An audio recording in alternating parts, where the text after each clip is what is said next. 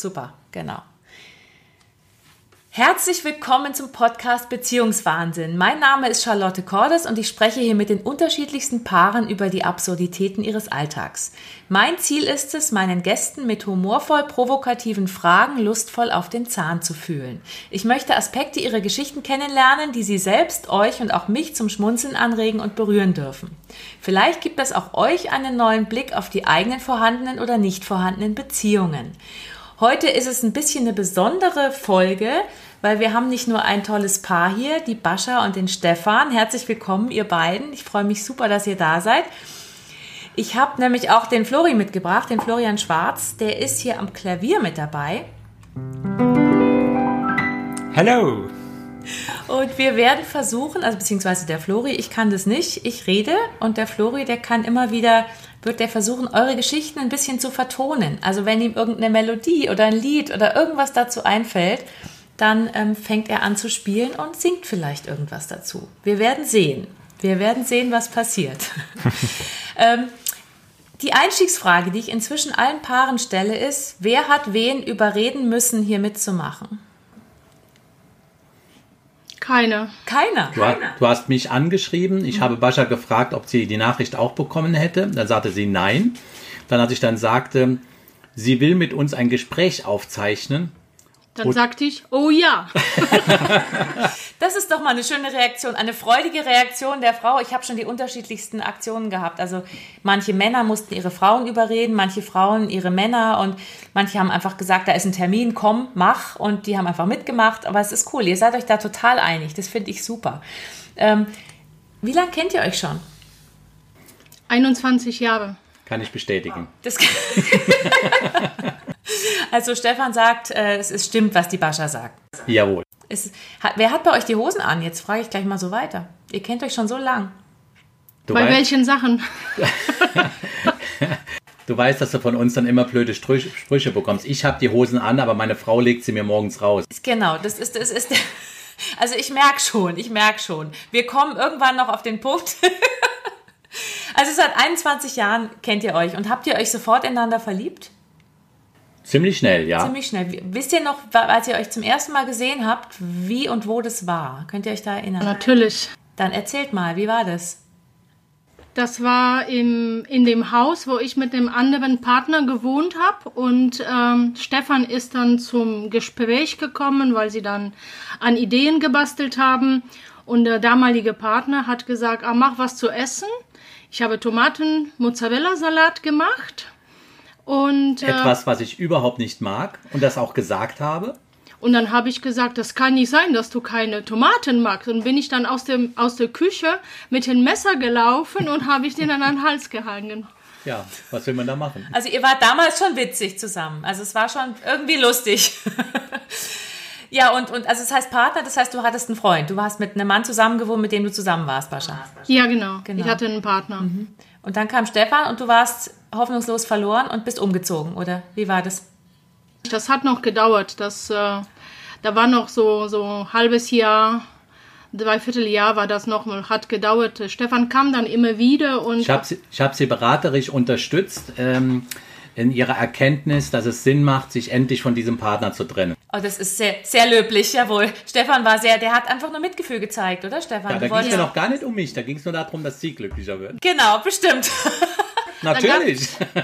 Da gab es noch einen Satz damals so, ähm, nachdem ich mich dann immer mehr unglücklicher war und, und so weiter, dann äh, ähm, habe ich Stefan gefragt, was mache ich bei dem Mann falsch? Und dann hat er gesagt, lass das falsch weg und dann stimmt der Satz. Und dann? Was mache ich bei dem Mann? Ja. Und dann hat sie eine Antwort gefunden. Und nichts mehr. Also er hat irgendwann hat Stefan es geschafft, dich so weit zu coachen, dass du den verlassen hast. Ähm, ich war eigentlich im Kopf schon bereit, den, ich habe den schon vor längerer Zeit verlassen, aber ich glaube, ich hatte nicht den Mut dazu, das zu tun, weil dann habe ich gedacht, ach, was denken die Nachbarn, was denkt die Familie und, und so der ganze Kram. Und als dieser Satz dann kam, dann habe ich erstmal überlegt, nur so, wie das letzte Wort, welches Wort war das letzte? Und dann äh, habe ich nochmal diesen Satz mir nochmal in den Kopf und dann habe ich gesagt, ja klar, was mache ich bei dem Mann? Was mache ich da? Ja klar. War klar, dass ich dann meinen im Kopf gepackte Koffer dann nachher dann tatsächlich gepackt habe. Ne? Also auch wieder der Zitat, halb zog er sie, halb sank sie hin. Sehr schön. Sie war schon am Gehen, ich habe ihr nur noch die Tür aufgehalten. Und, und wie lange hat es gedauert, bis, bis äh, die Tür aufging? Also bis sie dann wirklich, bis du wirklich entschieden hast, Bascha, ich gehe jetzt, auch wenn die Nachbarn reden? Ja. Ähm, Zwei oder drei Gespräche im Prinzip. Ne? Also ich habe beim Umzug noch geholfen in die Wohnung mit ihrem ähm, ähm, damaligen Partner. Die sind noch zusammen umgezogen. Ach so, du, da hast du noch geholfen. Mitgeholfen. Da, da haben wir überhaupt erstmal gesprochen, außer diese Messer am Hals mit äh, wegen Tomatensalat. Ne? Oh mein Gott, okay. Mhm. Dann, dann haben wir uns später auf einen Kaffee getroffen und damals ziemlich lange, ich glaube fünf oder sechs Stunden irgendwie, ich kann mich erinnern, wir sind dann in so einem Straßencafé gesessen und ich wollte nie in der prallen Sonne sitzen und die, der Kellner war dann etwas irritiert, dass wir alle 20 Minuten den, den nächsten leeren Tisch im Schatten dann gesucht haben. Auf, ich glaube, die Quittung haben wir noch irgendwo, da stehen fünf oder sechs Tischnummern drauf. es hängt noch in deinem Zimmer Ja, genau, an der ja. Wand. Das war das Café Wunderbar. Aber ihr wart, ihr wart in diesem Café zu zweit oder mit diesem anderen Typen noch? Nee, nee, nee, Nee, nee, nee, zu nee. nee. zweit. Zu zweit. Das war der 26.07. 1999. Mein Gott, du weißt, Heute im Nachhinein wissen wir, das war der Schnackeltag. der Schnackeltag. Das heißt, da habt ihr euch dann tatsächlich beide verliebt. Es war, Genau, es war ja. Vollmond, ne? Es war Vollmond. auch noch. Ja, genau. Stefan hatte Regenbogen-T-Shirts an und Jeans. Ich hatte so kurze Hose und so, so kurzen T-Shirt so an, so quasi bis, bis so Bauchnabel, so gerade, dass, so dass, dass die Hose und T-Shirt so zusammenpassten. Ich habe noch in der Beratungsstelle gearbeitet und er hat mich dann von der Arbeit abgeholt und dann haben wir überlegt, was wir so machen und dann sind wir zu dem Café Wunderbar und bei den Namen war dieses A noch verdreht. Ne? Also das war wirklich nicht nur Bar, aber wirklich wunderbar so. Wobei für Außenstehende vielleicht interessanter ist, dass der Ort, wo das alles stattfand, Geilenkirchen heißt. Oh, wunderbar. Das ist ja ein. Oh, oh das ist, das, das könnte man fast schon musikalisch irgendwie untermalen, oder? Fällt dir da was ein, Flori?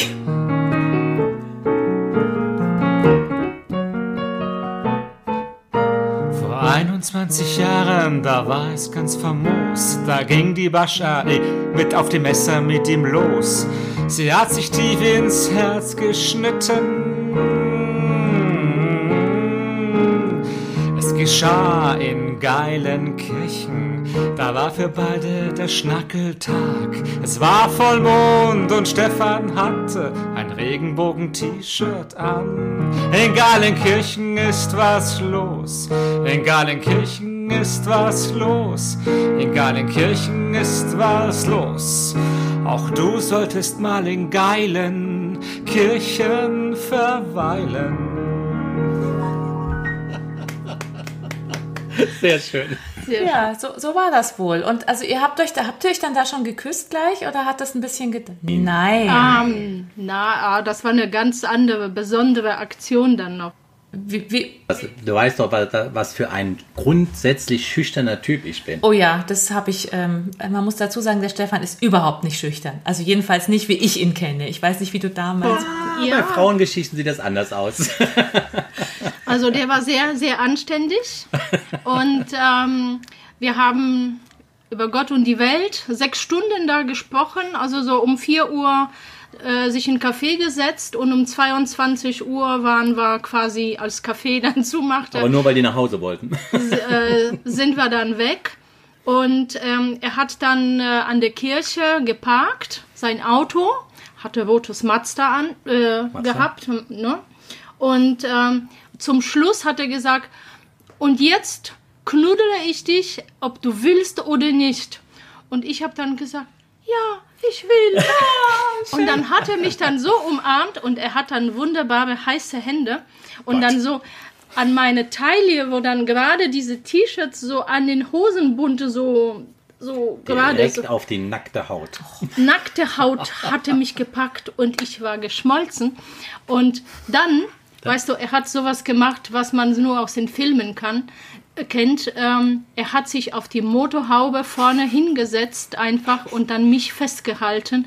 Und ich habe gesagt, ja, ich will. Und viel später habe ich ihr gestanden, ich musste mich auf die Motorhaube setzen, weil ich so weiche Knie hatte, dass ich gar nicht mehr ruhig stehen konnte. Und dann, und dann hat er gesagt, so, ich weiß jetzt nicht, wie ich von, von Geilenkirchen zur Autobahn komme, weil das hier alles so, so kleine Stadt ist und so weiter. Sagte ich, kein Problem. Ich führe dich dann, weil ich dann auch in Richtung muss, ne, so leider. Ja, und dann fuhr ich vor ihm bis zur Autobahn. Und dann, als er auf die Autobahn reinkam, dann hat er mich überholt, hatte sich bedankt und dann hat er Licht ausgemacht. Dann hat er Blinker angemacht, dann hat er wieder Licht angemacht. Lichtorgel. Hat er einfach so mit allen Lichtern, die er im Auto hatte, ist vor mir gefahren und einfach so Licht an, Licht aus, Blinker an, Blinker aus, Warnblinkanlage an und dann aus und dann alle mögliche und Nebelschlussleute und alles mögliche Sachen hatte dann angemacht und dann wusste ich, Also- er liebt mich. Also Stichwort, Stichwort für Flori. Ich hatte alle Lampen am Brennen. Das ist schön. Stefan hatte alle Lampen am Brennen, denn der Stefan hatte sein bestes Pferd im Rennen. Die Bascha, die ist sofort dahin geschmolzen. Und der Stefans Hände, die sind so kräftig wie ein Bolzen. Bei Stefan, da geht dir das Licht an. Bei Stefan, da geht's an die Hupen, an die, die Lichthupen natürlich, denn der Stefan, denn der Stefan ist der, der's einfach kann. Da geht dir das Licht an.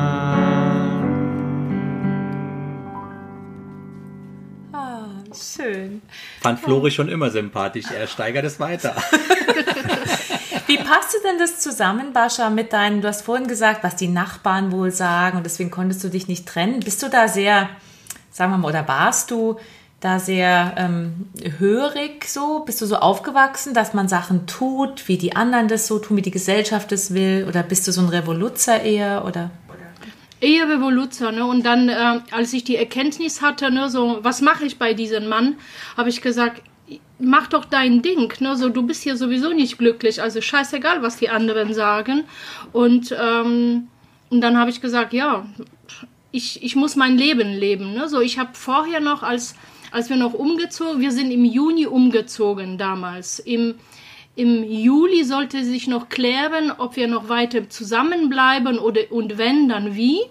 Und zu dem Gespräch kam, kam gar nichts, weil er da nichts mehr klären wollte, ne? so, so Anfang Juli. Und dann, ähm, dann habe ich gesagt, eigentlich sitze ich hier im goldenen Käfig, aber ich weiß nicht, wie ich dann ausbrechen kann, ne? so wie ich dann in die Freiheit kann. Ne? Und, ähm, und dann war so dieser Schlüsselmoment, ne? so mein Im, wahr- Gold. Im wahrsten Sinne des Wortes. Ich habe sie einfach darauf hingewiesen, dass die Tür offen steht.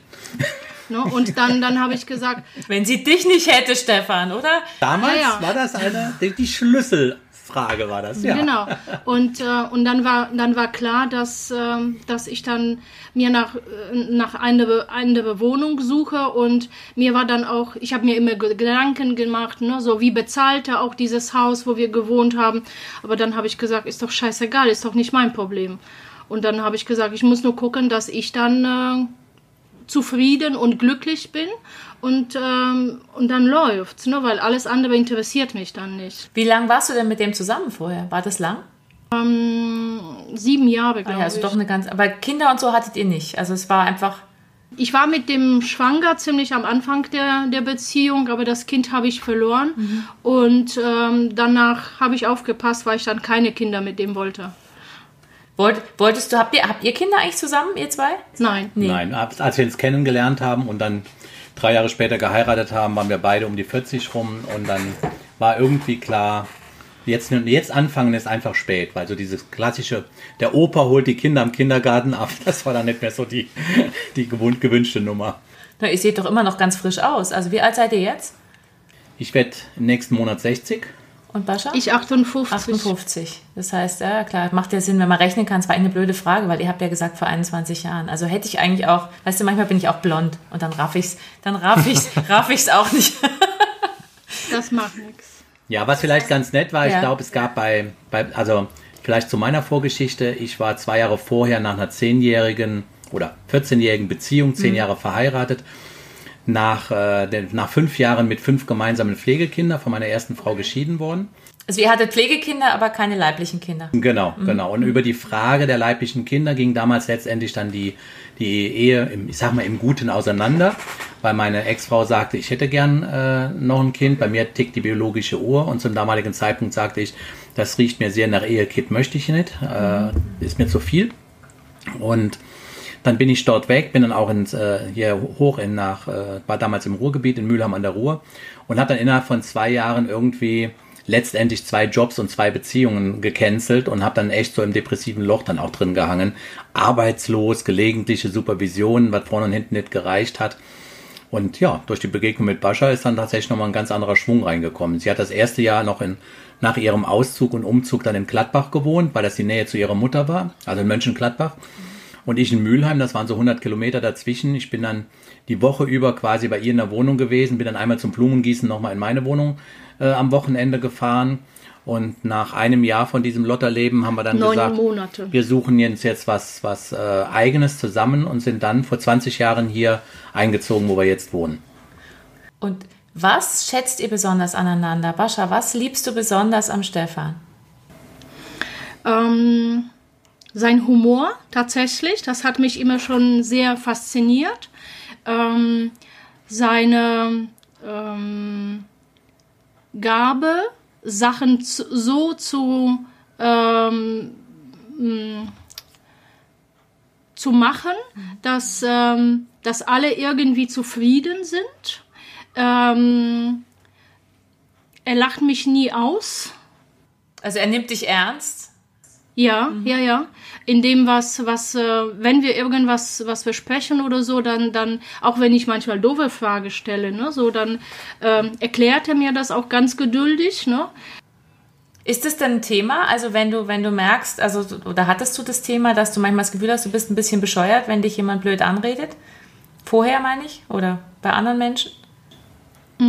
Ich bin mir dann nicht sicher, so bei anderen, ähm, ob ich verstehe das, was sie sagen, weil ich dann äh, manche Worte auf Deutsch immer noch nicht kenne und dann denke ich mir, oh, was ist das dann für fürs Wort, ne? So So Redewendungen sind und zum Beispiel Sprichwörter ist relativ schwer, weil es da keine eins zu eins Übersetzung gibt. Die muss man einfach können und dann kennen und dann wissen, was damit gemeint ist.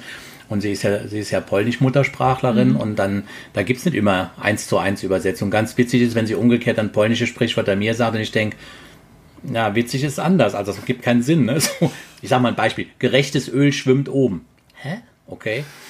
Kann man so sagen, aber wäre jetzt nichts, wo ich was mit anfangen kann. Ne? das Öl So ist geht gerecht. so geht's ja umgekehrt halt auch, wenn so, wenn Leute sowas andeuten oder sehr doppeldeutig oder hintenrum reden, dann ist das sehr schwierig für sie zu verstehen oder manchmal schwierig zu verstehen, äh, was genau will denn der jetzt oder was meint denn der, ne? Das heißt, du bist in, du bist in Polen noch aufgewachsen oder bist du hier? Ja, ja, ja. Ich bin mit 25 Jahren nach Deutschland gekommen und hatte ich 50 Mark in der Tasche. Bist du alleine gekommen? Ja, ohne Sprache, ohne deutsche Sprache. Und wie kamst du auf die Idee, alleine ohne Sprache mit 25 Mark nach Deutschland zu gehen? 50, 50. 50 Mark. 50 Mark, Entschuldigung. ähm, es gab die Möglichkeit in Polen oder die gab es dann immer noch, so dass du dann, wenn du dann in den Aussiedlungsgebieten lebst, dass du eine Möglichkeit hast, wenn du nachweist, dass du Deutsch bist, Okay. so Deutsch, wichtig, Deutsch, dann kannst du ähm, dann wieder zurück ins, ins Heimatland kommen. Und dann gab's dann nach dem Krieg, da gab's die Vertriebenen, ne, so. Nachher waren die Spätaussiedler, ne, und, ähm, oder die Aussiedler und ich gehörte zu den Spätaussiedlern, weil wir das schon in den 80er Jahren bin ich gekommen und, ähm, ich konnte meine Vorfahren, dass wir deutsch waren, konnte ich dann nachweisen. Und das war quasi meine Eintrittskarte in, nach Deutschland. Aber in Polen ist sie äh, quasi ohne Ankündigung, es wusste nur ihre Mutter und ganz, ganz, ganz wenige Leute. Und mein Bruder wusste, meine Schwester wusste nicht, dass ich nach, mein Vater wusste auch nicht, dass ich nach Deutschland wegreise, weil das war quasi mit Besuchervisum, bin ich illegal hier nach Deutschland quasi eingereist und hier bin ich geblieben. Ne? So, Besuchervisum war okay, ne? so fürs Einreise, aber nachher musste ich mich dann in Friedland anmelden, in Grenzdurchgangslager. Also für die jüngere Generation, das war lange vor dem Mauerfall und da galten noch andere Spielregeln. Ja, ja. Und äh, ja. Und dann bist du aber irgendwann bist geblieben und bist dann auch eingebürgert worden irgendwann und Ah, Nee, eingebürgert bräuchte ich nicht. Ich habe ich hab bis heute so Doppel, bin ich Doppelstaatlerin tatsächlich. Ähm, und äh, weil ich von vornherein Deutsch war, also ich muss mich nicht einbürgern Also lassen. was sie gemacht hat, sie kam rein. So, weil du weil du eben nachweisen konntest, dass du Genau, Ah, okay. genau, dass ich Deutsch bin. Ne? So von Aber- daher ist das so wie ein Umzug von Bochum nach München, ne? so quasi. Aber sie hat danach einen neunmonatigen Sprachkurs gemacht und ist dann mit den Erkenntnissen ins Sozialpädagogikstudium eingestiegen Oh. in Deutsch und hat dann und hat Sozialpädagogen gemacht und ja im alten Bereich hat es da angefangen, ne? Und dann kam die Beratungsstelle. Nee, nee, erstmal Beratungsstelle. Äh, Ich, ich Ja. habe dann für Aussiedler, Beratungsstelle für Aussiedler Okay. gearbeitet und als das zu Ende ging, ging, weil das die Stelle befristet war, dann habe ich in Altenheim gearbeitet und dann, äh, und dann nochmal Beratungsstelle. Mhm. Ja. Und genau, wir kamen jetzt ja von was du was was du an ähm, Stefan toll findest, genau. Aber es ist schön, das ist also ich finde es sehr spannend, weil man hört ja auch, du hast ein ganz bisschen Akzent, du redest aber super Deutsch, also das ist man hört, dass irgendwas noch mit drin ist. Das hörst du wahrscheinlich auch dauernd, oder? Nervt dich sowas, wenn dir jetzt jemand sowas sagt? Oh, nicht wirklich. Nee. Es ist so, dass ich noch Sprachfehler tatsächlich habe und in Polen war ich deswegen gehänselt. Ach ich kann so. kein R. R kann sie nicht gut aussprechen. Okay. Und je nachdem, wie ich das ausspreche, so ist das lustig, ne? So Brombeeren Du zum hast, Beispiel. du hast ja jetzt nur eine Tonaufnahme, ne? Weil kein Mensch kann brr so sagen wie Bascha, weil die vibriert mit den Lippen, während sie das sagt. Und du rollst ja das R irgendwo im Mund, ne? Das sieht immer sehr witzig aus für andere Leute, ja. Dann werden immer spezielle Wörter gesucht, wie brauner Brombeerkuchen oder sowas. Ja, ja. Aber das kann ich dir bei Gelegenheit mal zeigen, Ja. wie ich das ausspreche. Und aufgrund dieses Sprachfehlers werde ich selten zugeordnet, dass ich irgendwo aus dem Ostblock komme. Dann fragen die mich, ob ich eine Französin bin Ach, Ja. oder Engländerin, Ja, ja, ja, obwohl ja. ich gar kein Englisch Ja. kann. Ne? Äh, oder Amerika sogar, ne? Ja, ja. So, aber ähm, Ostblock ne, hat keine. Ne? Ich, ich Weil sie, weil sie gelernt hat, die typischen Vokalverunglimpfungen. Also sie kommt aus Polen, nicht aus Pollen. Und sie geht zu Rewe einkaufen, nicht zu Rewe. Und daran merkst du, die erst wenig Deutscherfahrung haben, da merkst du es immer an diesen Vokalen. Ne? So der Klassiker von dem damaligen Papst Frohe Ostern. Ja, das ist ganz klar Polendeutsch. Aber du sprichst es du sprichst es deutsch aus. Du sagst Ostern und nicht Ich, Ostern. ähm, Genau, ja, ja, genau. ja, ja, genau. Ja. Ich, ich habe mich dann immer bemüht, da ich in Polen äh, Lehrerin war, ähm, habe ich dann auch versucht, dann hier so gut Deutsch zu lernen, wie, wie nur möglich. Ne? Wahnsinn. Also ganz schön ganz schön bewegtes Leben schon, was du da hinter dir hast. Oh ja, Oh ich ja. würde sich ein Buch lohnen. Und wenn ich jetzt umgekehrt frage, was, Stefan, was findest du an Bascha besonders toll?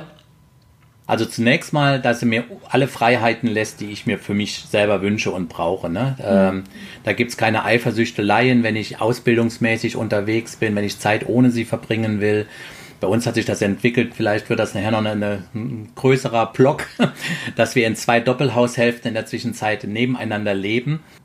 Ach so, jetzt auch gerade. Also ihr seid, ihr wohnt gar nicht. Im Moment sitzen wir in meinem Haus. Ach was, also das heißt, ihr wohnt gar nicht zusammen. Habt ihr zusammen gewohnt mal? Ja, lange Zeit. Und wir Okay. haben auch unser Büro und wir, ähm, also ich habe vor 20 Jahren als Betreuer an. Nein, ich mache jetzt erst die andere Frage. Ja, genau. Also was, genau, was findest du an ihr toll? Rattenscharf. Also nicht Sie ist nur. eine tolle Frau, einfach Mhm. als Frau mit allen weiblich, äh, weiblichen Attributen, die dazugehören. Ähm, jetzt kommt so was ganz Profanes. Sie kocht gerne und lecker. Ähm, sie hat keinen Stress damit, dass ich mich weniger am Haushalt beteilige als sie. Zumindest keinen Stress, den sie mich spüren lässt. Sie kann es gut verstecken. sie sagt jetzt auch nichts. Sie, sie sitzt stoisch daneben und reagiert nicht. Ich genieße das einfach. Sie ist bei uns definitiv der Kreativteil und der, der Einrichtungsteil, was so, was so ähm, Deko-Sachen und sowas anbelangt, ähm, die für den Garten und die Gartengestaltung zuständig ist. Also das all, sie ist Künstlerin, definitiv. Ähm, auch einer der Gründe für die, für die zweite Doppelhaushälfte irgendwann. Und wir sind damals hier in eine Doppelhaushälfte eingezogen und ich habe dann als Betreuer angefangen zu arbeiten, als rechtlicher Betreuer. Und das ist 20 Jahre her. Und dann äh, hatte ich das Büro im Wohnzimmer mit drin, mangels Alternativen. Und dann hat Bascha sich das angeguckt und vier Jahre später gesagt, das macht Spaß, das scheint sich zu tragen finanziell, sie macht das auch. Dann hatten wir zwei Büros im Wohnzimmer drin. Und dann fing Bascha an mit äh, Quilten und Patchwork-Arbeiten. Und dann gab es irgendwann eine sogenannte Longarm-Quiltmaschine, so ein vier Meter langes Teil. Und das passte dann definitiv nicht mehr ins Wohnzimmer rein. Oh Zum damaligen Zeitpunkt hatte sich mit ihrer Freundin schon zwei Zimmer hier im benachbarten Städtchen Heinsberg angemietet damit sie ihre Stoffsachen dann einfach auch immer liegen lassen können und jederzeit weitermachen können. Und dann zogen unsere Nachbarn in der Doppelhaushälfte aus. Und dann hatten wir darauf spekuliert, ob wir eventuell zwei Räumlichkeiten unter anmieten könnten für, für Büros. Mhm.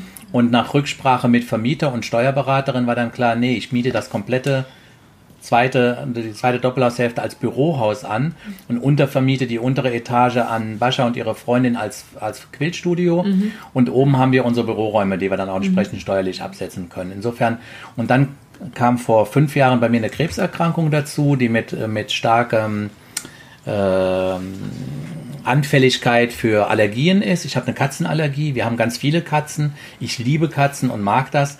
Nur in Zeiten, wo es mir schlecht geht, kann ich mir sie halt nicht gut an die Nase halten. Dann kommen unendliche Niesattacken und, und Nase geht zu. Und während der Krebserkrankung haben wir dann hier einen Büroraum umgestaltet, nachher in, in quasi ein Krankenzimmer oder, oder Gesundwertzimmer. Und da wir beide durchaus auch lautstark nachts atmen können, also unabhängig voneinander, ähm, hat sich das echt bewährt, dass mhm. jeder dann quasi im Stillen schlafen kann oder nur sich selber hört.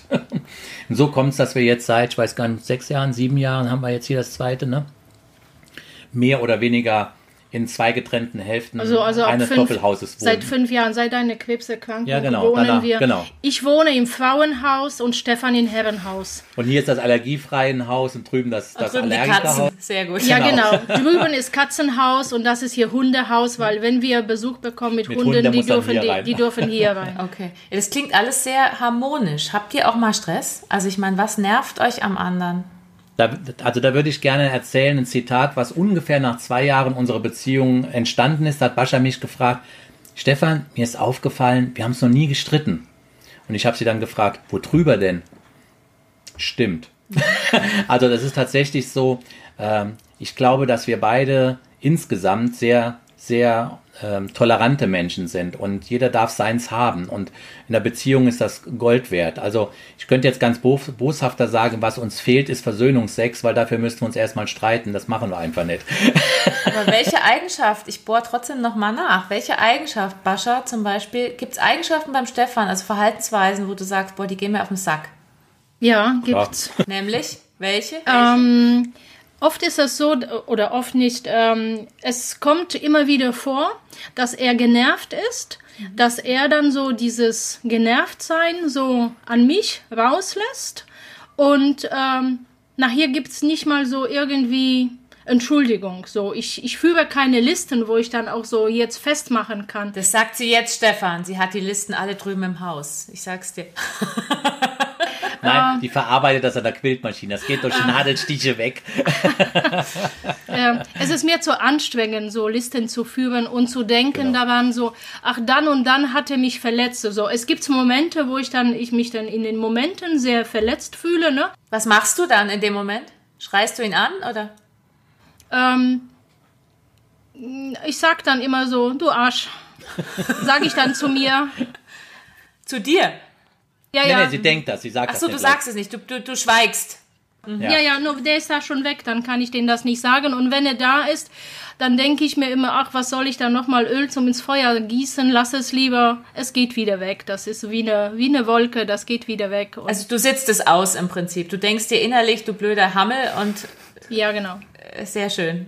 Okay, und, und Stefan macht es genauso? Also ich meine, was, was nervt dich dann an, an der Bascha? Mein Vorteil ja. ist in der Situation, da sie dann kein Öl ins Feuer gießt, ähm, die nächste Begegnung mit uns ist dann wieder für mich alles in Ordnung. Auf Null. Aber für Sie nicht, oder? Ja, kommt auf an, wie viel Abstand dazwischen ist. Ne? Also Drei Monate später. Jetzt können wir uns wieder. Nein, nein, nein, nein, nein, nein, nein, nein, das sind, das sind äh, Minuten, Stunden. Ach so, so. Nicht mal maximal, also ja, nicht ja. mal, nicht mal Tag. Ja, ja. Also ihr könnt Sachen da gut aussitzen und geduldig sein und dann ist es gegessen. Aber bleibt da nichts hängen? Also ich meine, es gibt ja auch so Sachen, wenn jemand sagt, ich, äh, er streitet nie und dann kommen Sachen, ich meine, jeden nervt ja mal was am anderen. Ähm, ihr sitzt es aus und dann ist es weg oder bleibt da irgendwas hängen, was sich Ich glaube, anstaut? ich glaube, es ist kein Aussitzen. Du kennst diese, diese, diese Sache mit dieser Wuttreppe oder Eskalationstreppe und da gibt es ja die Möglichkeit, zwischendurch auf den Zwischenpodesten auszusteigen. Mhm. Ich glaube nicht, dass es ein Aussitzen ist, sondern irgendeiner steigt aus und dadurch eskaliert es nicht. Und wenn du dann wieder reinkommst, kannst du eigentlich wieder ziemlich weit unten anfangen. Aber es ist da nichts ungeklärt für euch. Also, dass ihr dann denkt, wir müssen das nochmal besprechen. Bascha.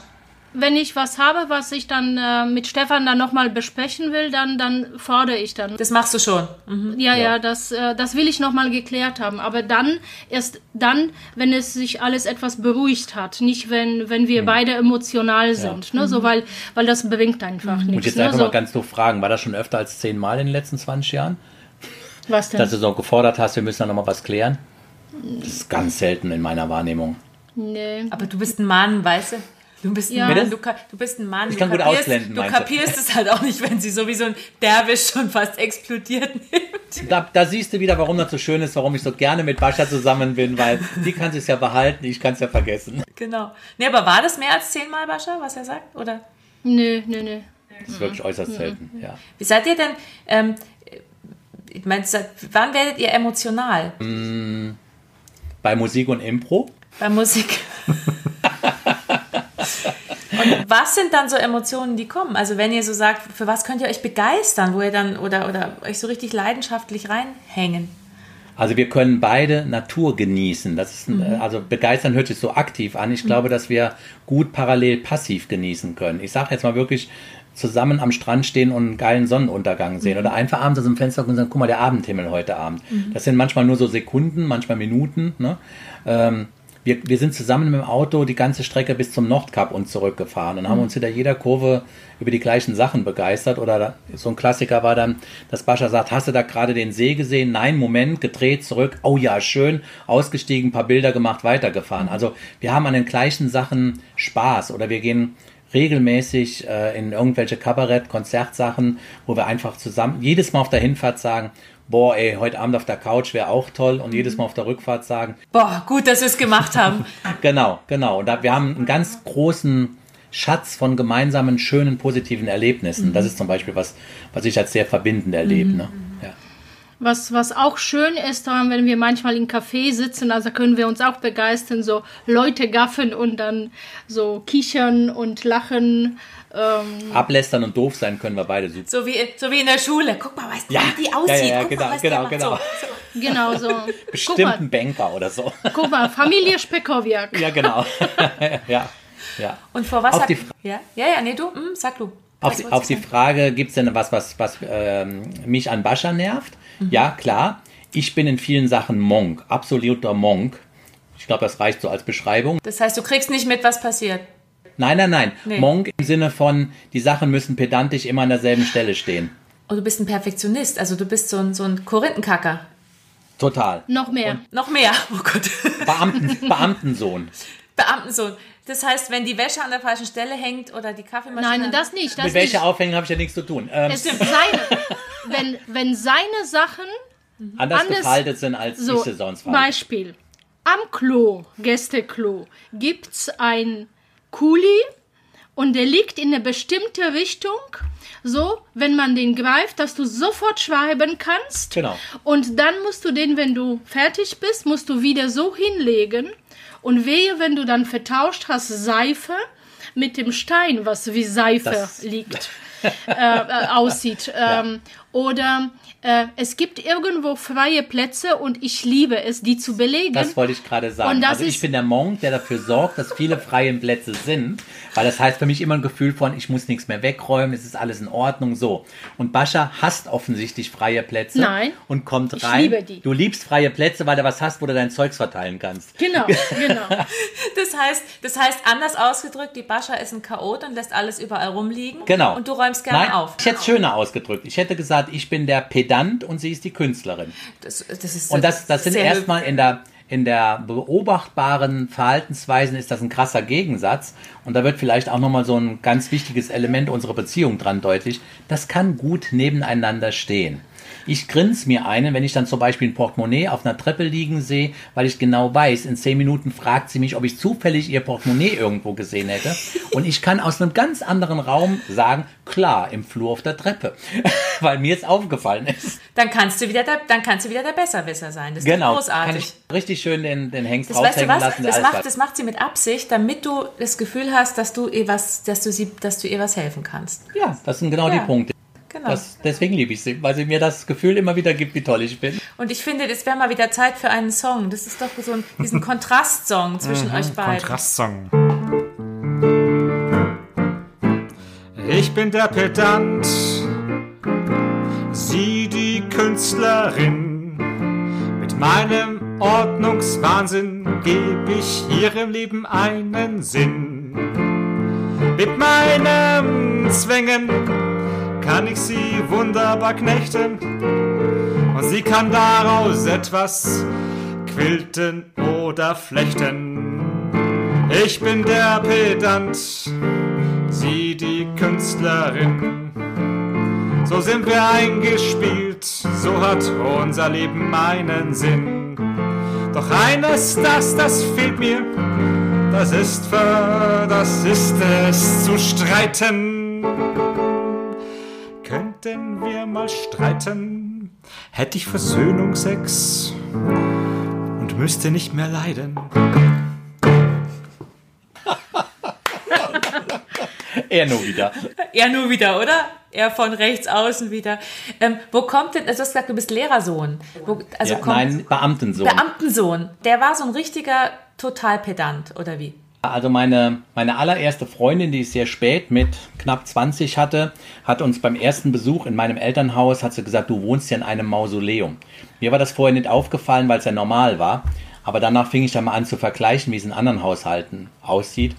Und da hingen die Bilder jetzt nicht unbedingt in der Mitte in Augenhöhe mit Maßband abgemessen und Wasserwaage ausgeglichen an zwei Nägeln, sondern da gab es Leute, die haben Bilder versetzt an die Wand ge Oh mein Gott. genagelt. So ein Durcheinander, ja.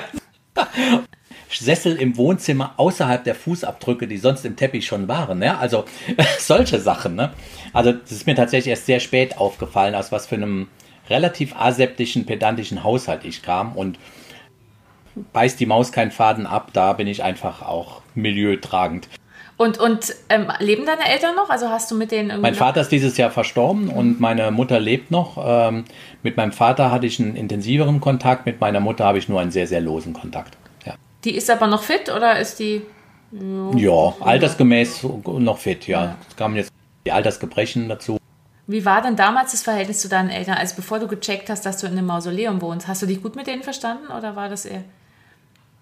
Ähm, ich habe keine so guten Erinnerungen an meine Kindheit, weil die meisten Sachen, die mir einfallen, hatten eher mit, mit Leid und, und Unbehagen zu tun. Inwiefern? Damals gab es die Ausdrücke noch nicht, aber ich bin ADHSler, der in der Schule viel gemobbt wurde.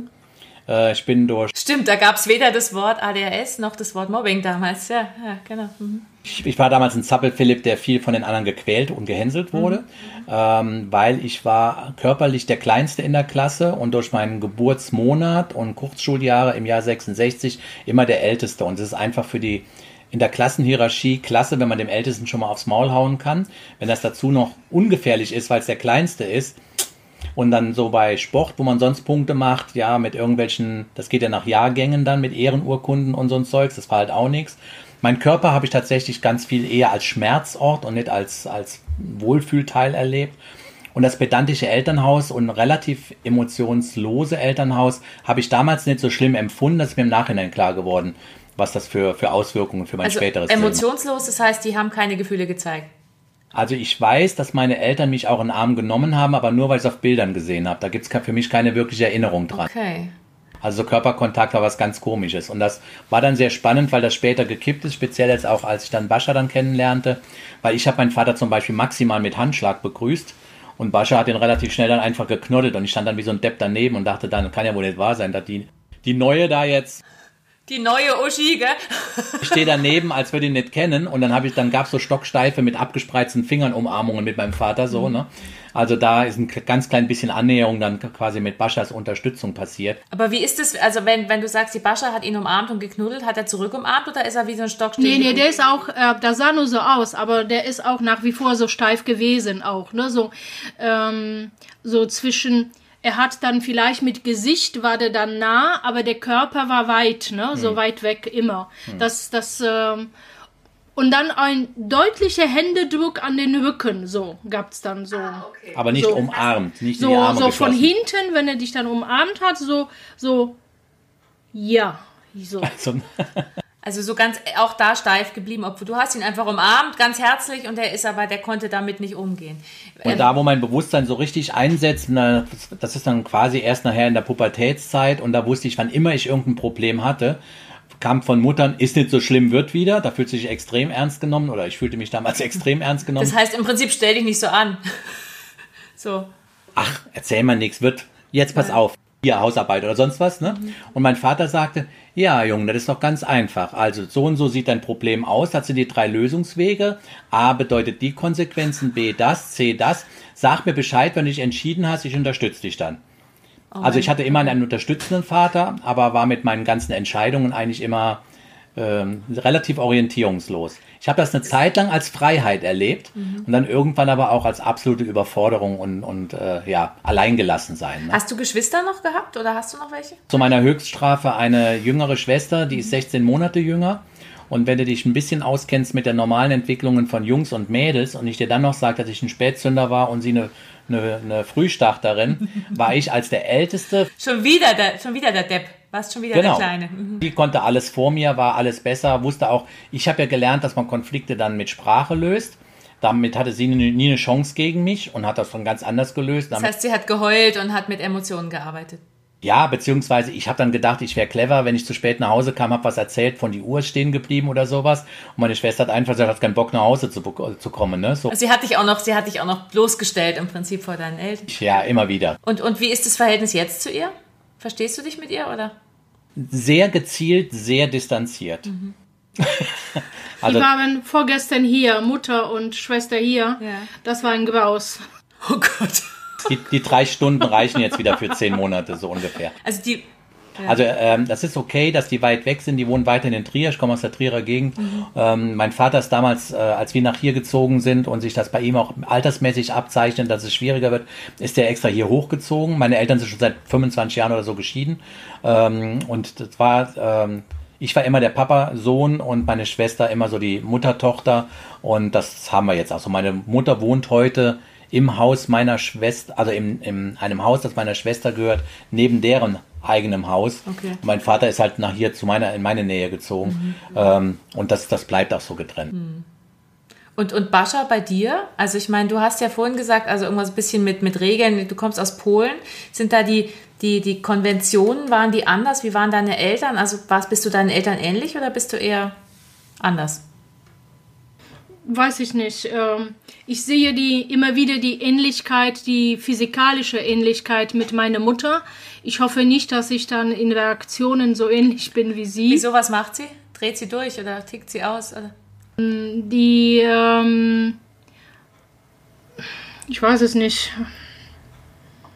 Vielleicht, vielleicht zu deinem Hintergrund, der, der Vater ist relativ früh verstorben, war alkoholkrank. Okay. Die Mutter hatte drei Kinder von drei Männern, zwei Männern. Nein, nein. Moment, lass mal die Bascha erzählen. Ja, genau. Okay. Stefan, der beendet immer deine Sätze. Ich finde das toll. Macht ihr das öfter so?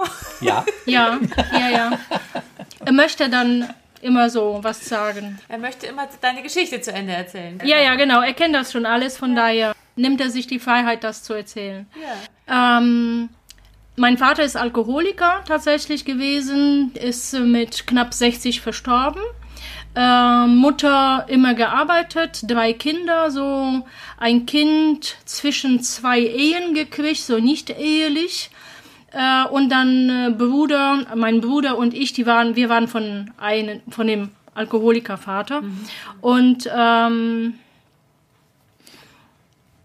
Mutter ist auch schon vor fünf Jahren verstorben, von daher Du hast, also sie sind beide schon tot. Mhm. ja, ja, genau. Ist schon alles irgendwie weit weg. Aber Mutter war in vielen Sachen so übergriffig. Ne? Und ich hoffe, dass ich das nicht so bin. Deswegen deine Frage, ob ich den ähnlich bin, weiß ich nicht. Ist sie übergriffig, Stefan? Definitiv nicht. Also du bist wirklich, hast es nicht übernommen. Mhm. Wenn sie in dem Bereich ihrer Mutter ähnlich werden würde, wären wir heute nicht mehr zusammen. Es klingt auch nicht so, wenn ihr vorhin sagt, ihr seid so, ihr macht so euer Ding, ihr lasst euch total. Da bist du eher übergriffig, wenn du, wenn du ihre Sachen wieder wegräumen willst und sie, sie dann Mache ich irgendwie- ja nicht. Das habe ich ja nicht behauptet. Ich habe ja gesagt, das kann ja nebeneinander stehen. Ich räume nur meine weg. bei den, bei den Sachen, ne, so, ich kann mich tatsächlich in, überall im Hause ausbreiten. Das kann ich, aber seine Ecken sind tabu für mich. Und Es gibt drei heilige Plätze. Mein Schreibtisch, die, meine Seite vom, vom äh, Waschtisch im Bad und mein Schreib, also mein Nachttisch. Also Mhm. Nachttisch, Schreibtisch und die eine Hälfte von der Badablage. Und Alles ich freue mich, wenn die meins. leer ist. Alles andere ist deins, ist auch sehr schön. Das sind Stefans drei kleine Örtchen und der Rest gehört Bascha. Da kann ich mein Monksein ausleben. Da werde ich dann aber auch richtig böse und wild, Mhm. wenn, wenn man sagt, ich hol mir mal kurz deinen Locher und danach steht der wo ganz anders. Oder Und falsch rum, wie der Stift, oh mein Gott. ja, Richtig. natürlich, genau, Oh genau. shit, ja. Und dann noch verkehrt rum, weil das nicht dann, äh, diese Öffnung ist dann auf der rechten Seite Ja, wie sonst, sondern auf linke. da kommt voll, da kommt aber voll dein Vater durch, Stefan. Schlimmer, das habe ich potenziert. Schlimmer. Schlimmer, ach so, schlimmer. Weil tatsächlich, ähm, wir haben, ich weiß gar nicht, wie lange Justina jetzt da ist, auf egal, seit über zehn Jahren Putzfrau. Mhm. Und wenn die da war, ich habe am Anfang die Krise. Das darf man ja politisch inkorrekt gar nicht mehr sagen, oder? Wie muss Wir man hatten sagen? ein heute? Fachpersonal zur Raumpflege und, und die gibt sich immer eine extreme Mühe und hat Ja. gesagt, heute habe ich alles wieder genauso hingestellt, wie es stand. Das merkt er bestimmt nicht. Und ich brauche da keinen Sekundenbruchteil für. Ich komme rein und sage, oh, Justina war wieder hier und hat geputzt. Ne? Also du siehst sofort, wenn der Bleistift einen Zentimeter oder wenn irgendwas ein bisschen anders steht. Ein paar Grad aus dem Mhm. Winkel rausliegt, das, das ist tatsächlich Ah, das wäre doch eigentlich auch ein schönes Lied. Gedanken eurer, äh, ja, ich sage jetzt auch Putzfrau, wo man sich, wie sagt man denn da eigentlich?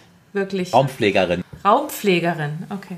Haushaltshilfe. Haushaltshilfe. Also die Gedanken eurer Haushaltshilfe, vielleicht kommt da was. Ich wisch doch nur drunter. Ich wisch nur daneben vorbei. Ich versuch doch alles nur richtig zu machen. Dann heißt es, das ist verschoben. Das steht falsch. Justina war schon wieder, wieder am Werk. Der Bleistift muss nach rechts, nach links. Der Locher muss nach oben oder unten. Die äh, Geldbörse liegt auch noch da von der Bascha. Ich wisch doch nur drunter. Ich mach doch nur sauber. Und der sagt, mach's doch nach rechts, links, oben, unten, rechts, links, oben, unten. Ich habe es gar nicht leicht. Die ist ganz schön Yes. gestresst. Yes. Genau so ist es. Das Schönste ist, dass die Justina genauso entspannt ist wie ich und sie sagte, ach, wenn er das merkt, ist scheißegal. Dann wird er mir wieder sagen, ja und? Und sie macht es trotzdem nicht. Ich habe mich an der Stelle halt damit beruhigt, um das, was die in zwei Stunden sauber macht, bräuchte ich drei Stunden. Und so brauche ich nur fünf Minuten für einmal hinter ihr durchzugehen und alles wieder gerade zu rücken. Und diese fünf Minuten investiere ich total gerne. Ich sehe dich schon, ich sehe dich schon vor mir, wie du so sie putzt und du läufst ihr hinterher und rückst alles jedes Erst wenn sie weg ist. Erst wenn sie weg ist. Das ist dir dann doch peinlich, oder? Wenn du's, das könntest du aber mal das hat nichts mit machen. peinlich zu tun, aber wenn ich das jetzt gerade stelle, wer weiß, ob die da gleich nochmal dran Die wieder muss. drankommen. Ja, wenn es ihr eh wurscht ist, dann solltest du warten, bis sie weg ist. Das stimmt. Genau, genau. Ähm, habt ihr eigentlich noch so, ihr seid ja jetzt wirklich schon lang zusammen und es läuft ja wohl auch ganz gut, ihr liebt euch und das ist irgendwie alles ganz, ganz, ganz okay. Ihr habt euch geeinigt auf zwei Haushälften und auf zwei Betten und so, weil ihr sonst euch, so euch voll schnarcht. Ähm, habt ihr so eine Art Bucketlist oder so, ein, weißt du, so eine, was ihr noch machen wollt im Leben? Habt ihr noch gemeinsame Ziele, wo ihr sagt, das würden wir echt gern noch mal ausprobieren, bevor wir ins Gras beißen? Willst du anfangen? Bascha? Ich habe, ich hab, glaube ich, so eine, so eine Liste nicht. Ähm, ähm, habe ich auch schon überlegt, sowas so, so, so für mich weiß ich, dass ich gerne nach, nach Island fahren würde noch, ne? aber ähm, muss man gucken. So zwischen La Palma, Dänemark ist dann immer schwierig. Da fahrt ihr immer hin. La Palma Dänemark ist so eure. Genau, genau, genau. Ne? So, ich würde gerne, ich würde gerne noch in andere ähm, Länder reisen, das schon, ne? so, so alles Mögliche sehen. Aber ähm, dass das jetzt unbedingt noch sein muss, ist das nicht mein Ziel. Mhm. Ne? So. Was ich auf jeden Fall als Ziel habe, so alles, äh, ganze Stoff zu vernähen, bevor ich tot bin. dein dein Quilt, äh, Quiltstoff, also. Hervorragend. Genau. Und da muss sie 240 werden, bis sie das alles weg hat. also du hast ein Haus voller Stoffe nebenan. Ein halbes Haus ist voll, ja. Darunter, ja. Wir ja, sitzen ja, ja. quasi. Ihr sitzt, ach so, im Keller. Immer meine Stoffe, genau. Okay. Also zum, zum Thema Bucketliste, ich habe. Willst du, ganz kurz, Stefan, willst du auch, hast du, ist das auch ein Punkt, den du gerne machen würdest, Reisen? Also so in Grundsätzlich ja, mhm. wobei da gibt es bei uns einen Unterschied. Bascha ist noch viel unterwegs zum Reisen, um was Neues zu sehen. Ich sag mal so ein Beispiel, ähm, sie wollte dann nach Ägypten und im Korallenriff mal was schnorcheln und dann will sie St. Petersburg sehen und sowas. Und ich merke in der Zwischenzeit, Urlaub ist für mich nicht mehr, um was Neues zu, zu bekommen, sondern es ist für mich einfach runterkommen. Und äh, weil von meinem Alltag her bin ich viel unterwegs, ständig mit Leuten unterwegs, auch viel im Reden drin. Was machst du beruflich?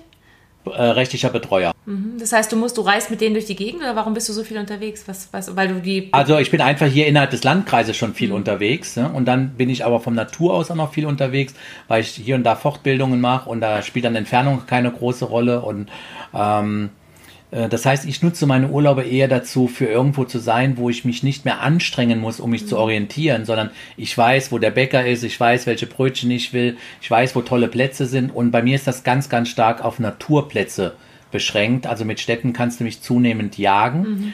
Und zum Thema Bucketlist, ähm, ich habe vor auch schon mindestens 12, 15 Jahren mal so einen Sterbebekleidungskurs mitgemacht, wo es dann darum ging, äh, wenn ich heute wüsste, morgen sterbe ich, was, was wäre noch wichtig auf den letzten Tag mhm. und habe dann festgestellt, da ist nichts wirklich offen und das ist bis heute so geblieben.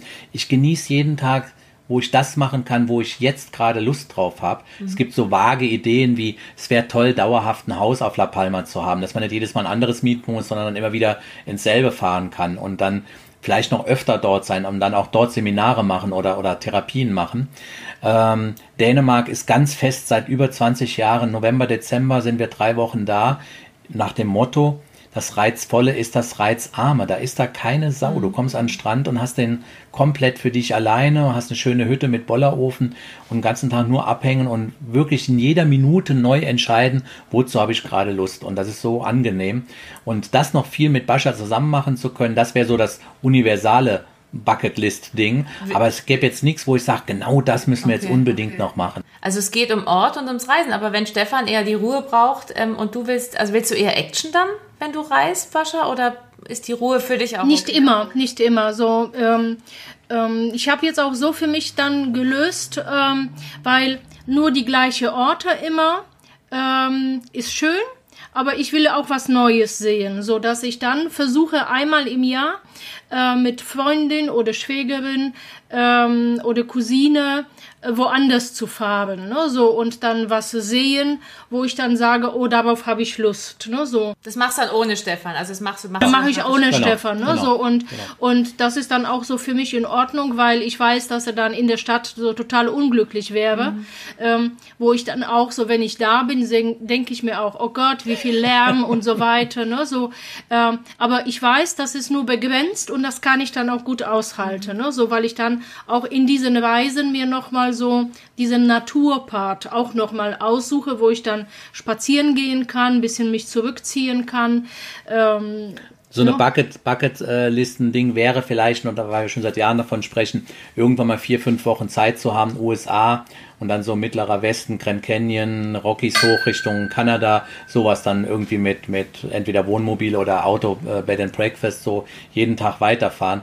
So eine Aktion mal irgendwann, aber da merken wir auch immer, das müsste man jetzt schon zwei Jahre im Voraus ein bisschen planen, um sich frei zu blocken und das haben wir uns auch irgendwie abgewöhnt. Also wir kriegen in der Zwischenzeit, wir haben zwar manchmal das Dänemark-Haus, weil wir es sicher haben wollen, schon zwei Jahre im Voraus mhm. gebucht, aber wir entscheiden uns, wir haben uns auch schon mal freitags morgens entschieden, äh, lass uns doch am, am Dienstag nach äh, La Palma fliegen und dann wird das schnell alles gebucht und dann geht's los. Also das, das genießen wir, glaube ich, auch beide so, dass wir da die Freiheit haben, da sehr nach Lust und Laune auch als Freiberufler entscheiden zu können. Ne? Ich habe vorher nie irgendeinen Job länger als fünf Jahre gemacht mhm. und dass ich die Betreuung jetzt seit 20 Jahren mache, oh, wow. einfach damit zusammen, weil das einfach äh, unheimlich viel Freiraum lässt, mhm. auch mal ein Seminar zu machen. Ich muss niemand fragen, ob ich ein oder vier Fortbildungen im Jahr mache. Das ist einfach. Du machst einfach, wie du willst. Ja, genau, ja. genau. Also beide so Unabhängigkeitsfuzis. Irgendwie Ja. schon, genau. Ja. Genau. Finde ich sehr, sehr angenehm. War das denn schon mal ein Thema, dass, dass du zum Beispiel eher mehr verschiedene Orte bereisen willst, auch mal in eine Stadt willst und du sagst, du machst das jetzt halt mit einer Freundin, das ist vollkommen okay für dich? War das immer okay oder hat dich das am Anfang genervt, dass er sowas nicht mitmachen wollte, Bascha? Ähm, am Anfang war anders, ne? Dann war der noch so frisch verliebt und dann hat er alle möglichen Scheiß mit mir Hab ich gemacht. geopfert. Obwohl er gar nicht wollte.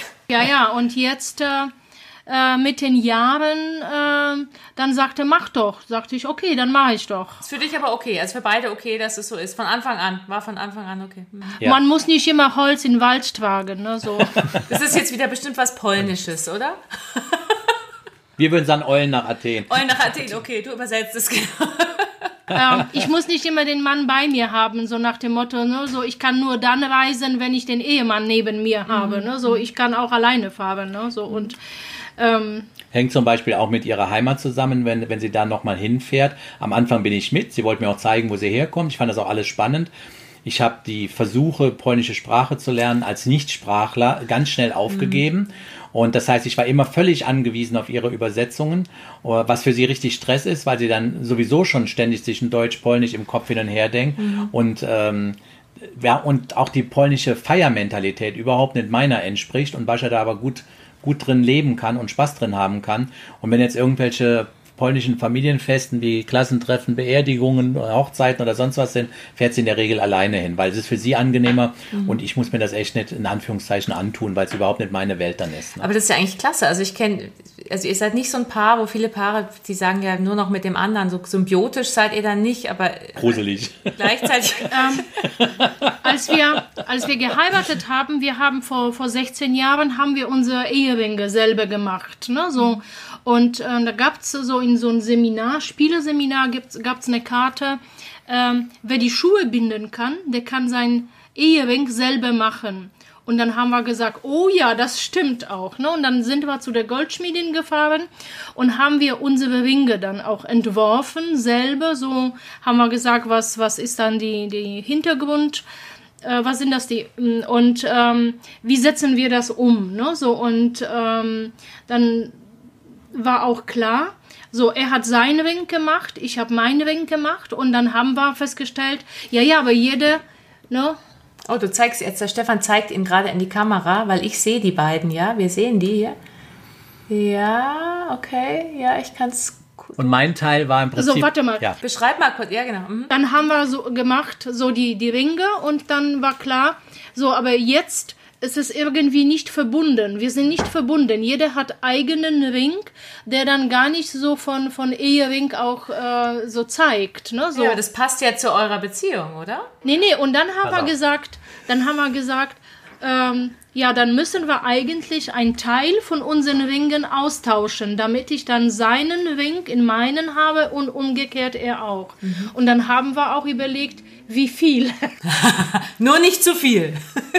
Und da haben wir gesagt, so, du machst nicht die Hälfte meines Lebens aus. Wir ne, waren so. beide schon 40. Das war Wir schon waren Drittel 40. Ne? Das heißt, wenn wir 60 ne, so überleben, das heißt, jetzt haben wir zwei Drittel schon hinter uns, unseres Lebens. Heute, ne? so, ja. heu- ne? Und dann haben wir gesagt, wenn überhaupt, dann nur ein Drittel. Und dann haben wir tatsächlich ein Drittel von den Ringen, haben wir dann tatsächlich ausgetauscht. Dann, ne? so, Also wir haben ein Drittel wirklich aus dem Rohling jeder bei sich rausgeholt, wurde beim anderen eingefügt und dann entsprechend gegossen. Ach, Also ein Drittel von ihrem Ring ist bei mir mit drin und ein Drittel von meinem Ring ist. ich nee, finde, das, ich find, das klingt nach was Musikalischem. Das finde ich eine ziemlich abgefahrene Geschichte gerade. Oh Gott, du forderst mich heute. Ich fordere dich, Ja, ja. ja. Nur ein Drittel vom Ring, ein Drittel vom Stück. Du bist für mich ein Drittel, ein Drittel vom Glück. Du bist für mich das beste Mittel, doch nur zum Drittel, nur zum Drittel.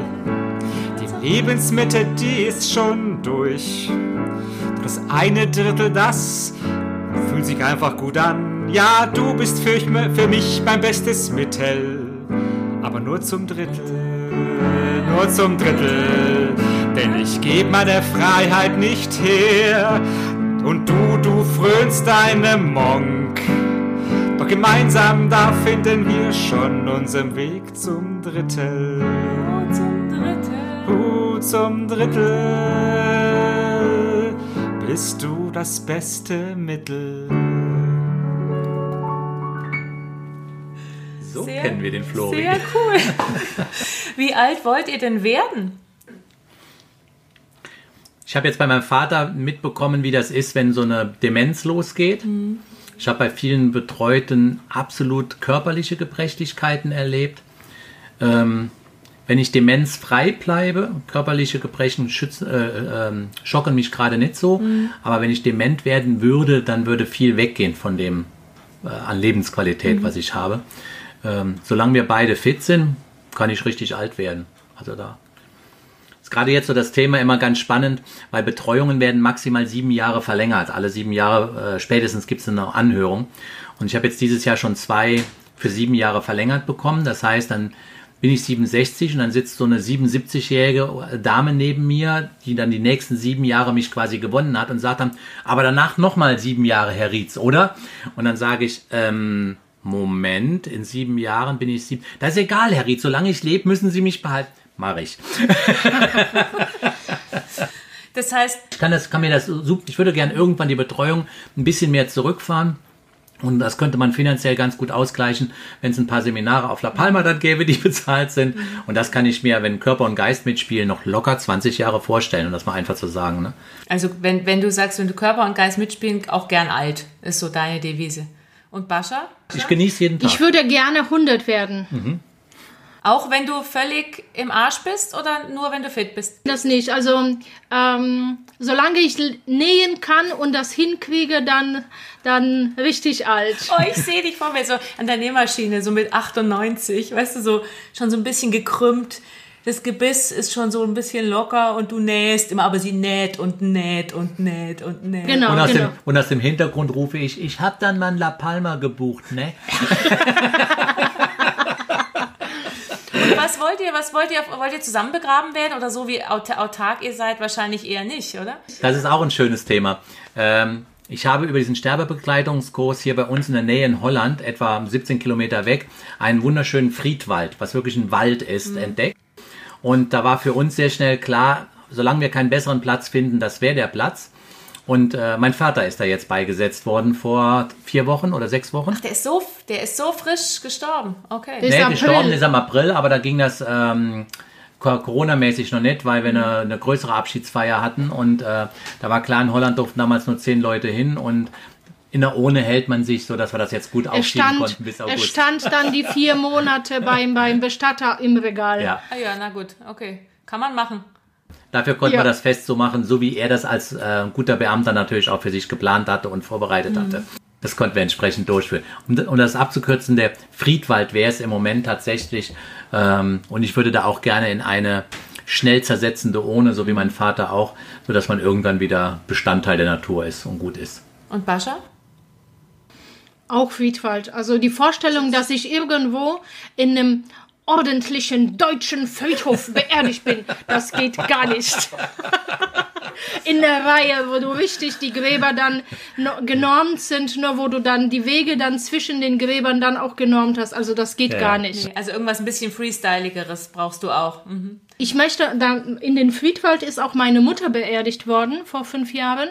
Und äh, als meine Nichte da einmal war, hat sie gesehen, weil das so, so leichte Hügel war und Sonne schien, hat sie gesehen, dass auf dem Grab meiner Mutter eine Katze lag. Habe ich gesagt, oh ja, das will ich auch. Oh, schön, Dann schön. auf jeden Fall. Ne? Ja, als Katzenfan natürlich. Genau. Das heißt, das muss aber jetzt nicht direkt neben dem Stefan sein. Das, du willst nur auch da in die Ecke irgendwo.